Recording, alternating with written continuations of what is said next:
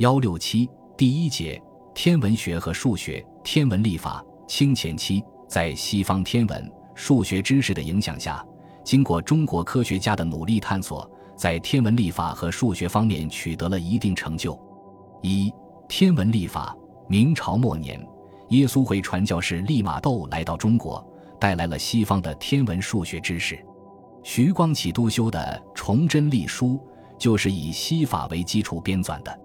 该书总计一百三十七卷，内容包括历法和作为历法基础的天文学理论、计算方法、天文表等，采用了丹麦天文学家地谷创立的天体运动体系和几何学的计算方法，引入了地球和地理经纬度、球面天文学、时差、大气折射等概念，介绍了哥白尼、伽利略、开普勒等人的部分科学成果和天文数据。是一部比较完整的介绍欧洲古典天文学的著作。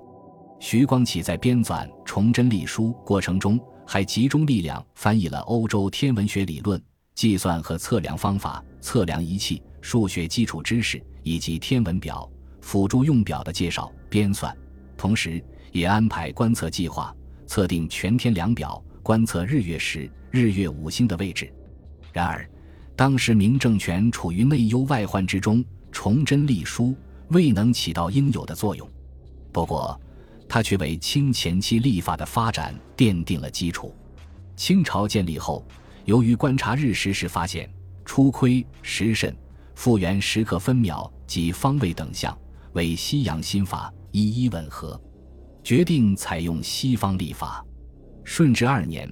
清政府颁布了西方传教士汤若望删定《崇祯历书》而成的《实现历》。《实现历》是一部应用西洋法术、保留旧历结构的历法。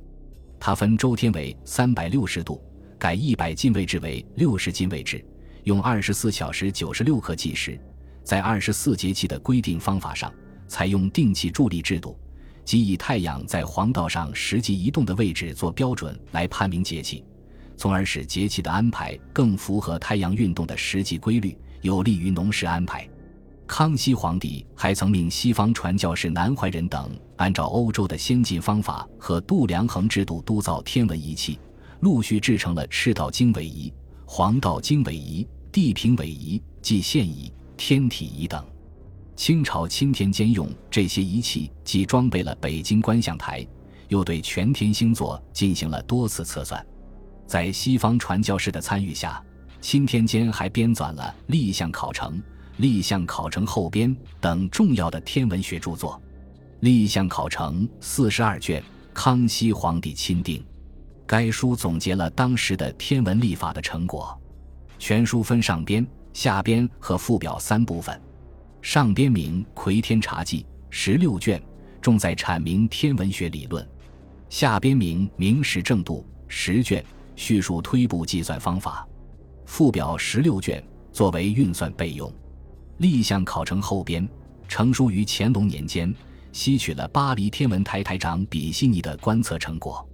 该书从理论到计算方法都改用了地心学的椭圆运动理论和牛顿测定的新数据，而抛弃了地谷的天体运行说。清前期民间天文学研究也很活跃，代表人物有王锡产和王真义。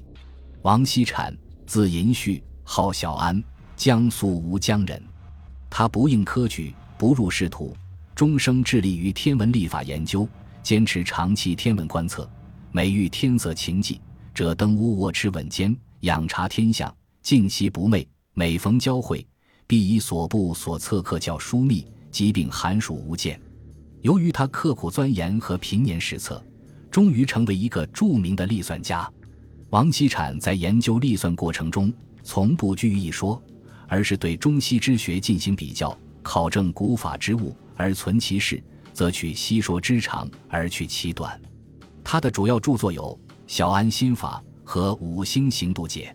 在《小安心法》一书中，他提出了一种正确计算日月食初亏和复原方位角的方法，创立了太白日食法。即计算金星凌日和水星凌日的凌时和凌钟的方位角的方法。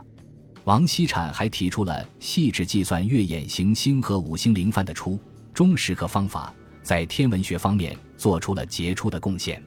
王贞仪，安徽泗州人，幼年时就喜欢读科学著作。他的父亲精通医学，治学严谨，给了他很大影响。王贞仪精通天文、历算、医术，对天文学钻研有深。他常常夜观天象，多次实验以证实月望日食的成因。在短短的二十九年的生涯中，他写出了几十卷包括天文学在内的科学著作，收在《德风亭初集》中。此外，龚世彦和潘成章在天文历法方面取得的成就也是不应忽视的。龚世彦，字武任，江苏武进人。他年少时极通算术，长成以后发明蔡氏律吕新书，推演黄钟环境，开方密律诸法。对于郭守敬授时数尤有研究，例如求冬至时刻，上推百年加一算，以为岁周三百六十五日二十四刻二十五分之内。满百年消长一分，与春秋日时三十七时核对多项符合。又如推会朔贤望，以太阳之盈与太阴之池，以太阴之极与太阳之缩皆相并，为同名相从；以太阳之盈与太阴之极，以太阴之池与太阳之缩皆相减，为异名相消。于是得盈缩池极化为加减时刻之差。以此加减朔望之大小于分，得定朔咸望等时刻。龚时彦在观象台工作多年，根据观测的情况，对古法多所改进，著有《象尾考》一卷，《立言大略》一卷，《天体论》一卷。潘成章，字立田，和王锡禅同乡，二人经常在一起讨论算法。他著有《辛丑历变》等书。强调论法论平气而不当论定气，论前之月中气在会，论后之月中气在朔，对二十四节气的制定很有益处。